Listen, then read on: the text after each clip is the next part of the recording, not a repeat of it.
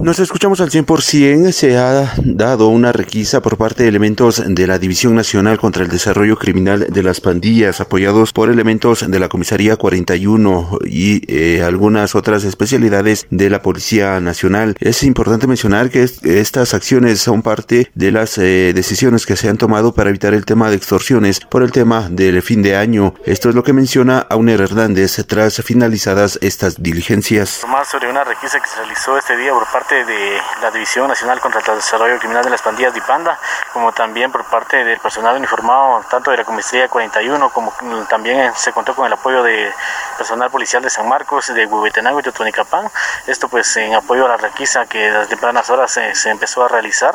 Resultado de ello, pues en todos los sectores donde se efectuaron el registro, se logró la incautación de un teléfono celular, varios chips telefónicos, cargadores y varios generadores de señales que eran utilizados por privados de libertad para poder eh, realizar llamadas desde este centro carcelario. Además, por parte de investigadores de IPANDA, se empieza con la investigación para constatar si los chips telefónicos, eh, los que cual fueron incautados el día de hoy, fueron utilizados para realizar llamadas extorsivas a diferentes comercios o también a diferentes transportes del occidente del país.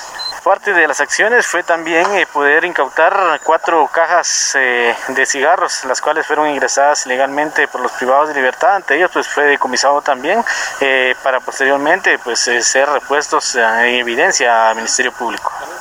Sí, efectivamente, eh, un total aproximado de 75 agentes de Policía Nacional Civil, eh, apoyo personal informado de Distrito Occidente, también estuvo eh, apoyado por Fuerzas Especiales de Policía Nacional Civil en lo que desarrolló el operativo. Sin embargo, se espera que puedan estar al pendiente las personas por cualquier situación que se requiera tras las llamadas telefónicas que puedan hacer también los investigadores para saber el tema de extorsión, cuánto se les exigía y algunos datos. Con esta información retorno a cabina como nos escuchamos.